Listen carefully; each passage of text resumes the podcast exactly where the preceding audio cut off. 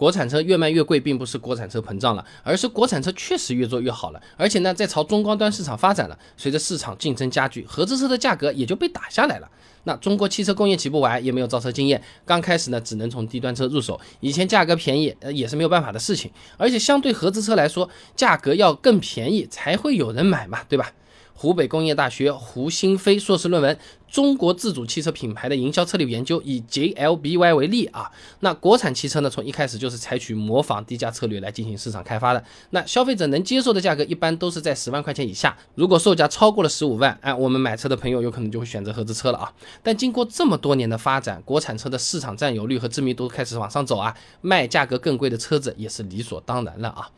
彭方春、刘然在《现代营销期刊》上发表的论文《深沪上市自主品牌整车汽车企业营销问题及应对策略分析》上面说啊，这国产车在占据低端市场之后呢，应该往高端化发展，哎，来满足日益增长的汽车消费需求，从而扩大市场规模。同时呢，国产车需要不断提升品牌价值，哎，将原来的低价制胜转变为品牌和质量制胜。说真话啊，这国产车已经不满足于低端市场了，而是想要去中高端市场去抢合资车的生意了。哎，就好比你刚刚工作的时候，工资啊呃就只有三千块钱，随着能力越来越强了，哎，你肯定想要越来越高的工资或者去越来越好的公司，对不对？那国产车价格往上提了，车子也实实在在的在变好，而不是。烂东西卖高价，你比如说啊，顶配的领克零一指导价已经要二十万一千八了啊，但是配置啊、舒适性各方面的确是很不错，那和指导价二十二点五八万的二点零升。顶配丰田 i V 四来比啊，领克零一马力呢是大了八十三匹，加速会更快。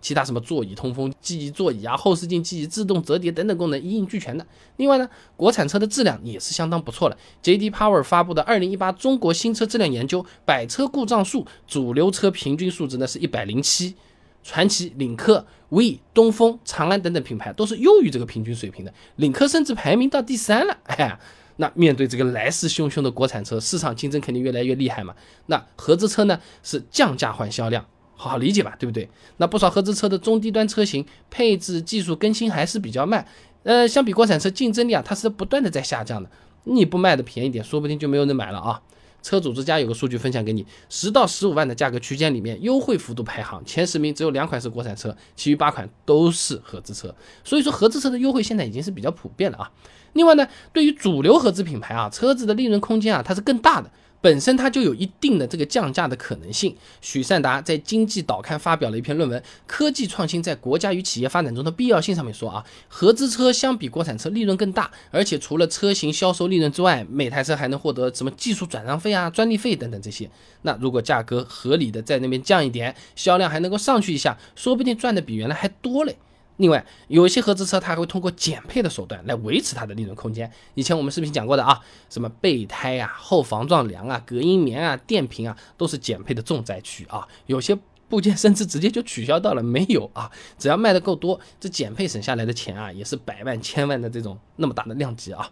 总的来讲，国产车越卖越贵，不是哄抬车价，是车子真的在。确确实实的、真真实实的在变好，合资车越卖越便宜，这是受到国产车竞争的压力，做出了顺应市场的表现，他们也可以赚的比原来更多一点。那国产车它越来越贵了，很多人也越来越认国产车了，很多人非国产车还不买了。第一辆车子买国产车，第二辆他会继续买国产车，还是买更贵的合资车？哎，现在不少年轻的朋友也开始买国产车，呃，德系车好像越买越少了，为什么年轻人不喜欢买大众了呢？想知道这些很简单，关注微信公众号“备胎说车”，回复关键词“国产车”就可以了。那我这个公众号呢，每天给你一段汽车使用小干货，文字、音频、视频都有，挑自己喜欢的版本就可以了。备胎说车，等你来玩哦。